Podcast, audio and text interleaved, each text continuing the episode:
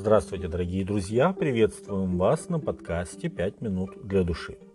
Священники и книжники страстно желали избавиться от Иисуса, но в то же время они боялись народного возмущения, ибо очень многие почитали Иисуса обещанным Мессией. Они даже говорили, что Иисуса надо схватить, но не в праздник, когда в Иерусалиме было очень много народа.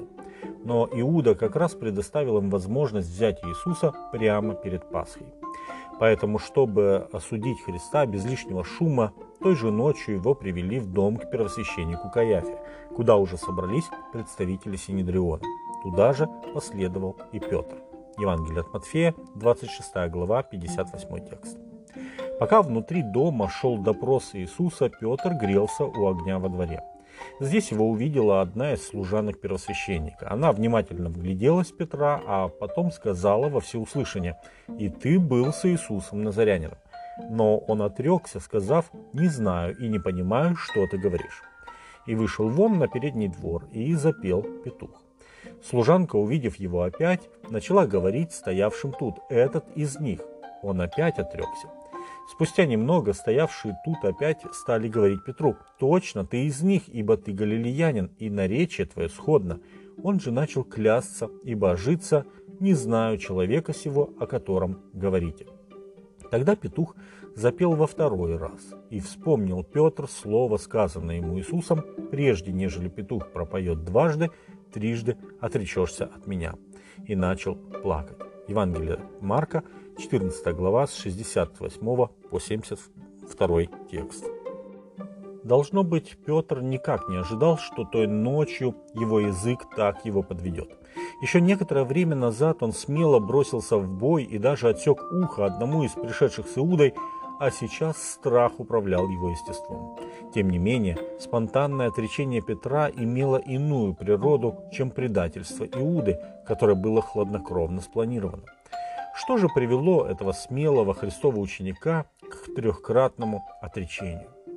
Несмотря на то, что Иисус буквально за несколько часов до этих событий предупреждал Петра о грядущем испытании, говоря, «Симон, Симон, все сатана просил, чтобы сеять вас, как пшеницу, но я молился о тебе, чтобы не оскудела вера твоя, и ты, некогда обратившись, утверди братьев твоих».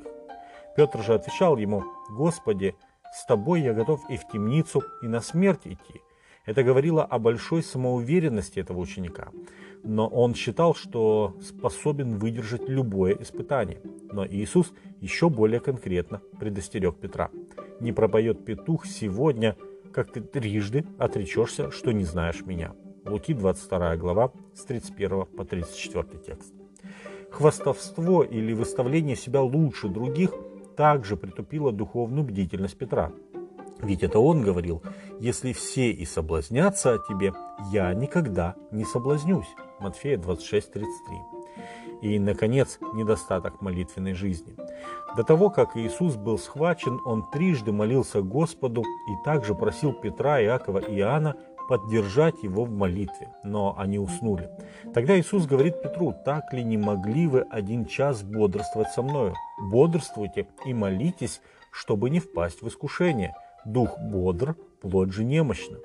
И отойдя, он еще молился, а когда вновь подошел к ученикам, они спали. Евангелие от Матфея, 26 глава, с 40 по 43 текст. Все это делало Петра духовно слабым, но он этого не знал пока не столкнулся с искушением. Апостол Павел позже скажет, кто думает, что он стоит, берегись, чтобы не упасть. 1 Коринфянам 10.12. История отречения Петра оставлена во всех четырех Евангелиях не только как предостережение для нас, чтобы мы больше и искренне молились и не думали о себе более, чем должно. Эта история имеет продолжение. Продолжение, которое говорит о прощении и принятии.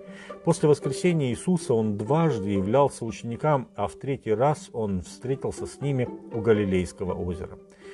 Он даже приготовил для них завтрак, и когда они ели, Иисус обратился к Петру. Обратился трижды, столько же раз, сколько Петр отрекся от Христа. Трижды Иисус задал один и тот же вопрос. «Симон, любишь ли ты меня?» На эти вопросы Петр ответил, как ему подсказывало его сердце. «Ты знаешь, что я люблю тебя. и Иисус принял его, поручив пасти его стадо. Евангелие от Иоанна, 21 глава, с 12 по 17 текст. С вами были «Пять минут для души» и пастор Александр Гломоздинов.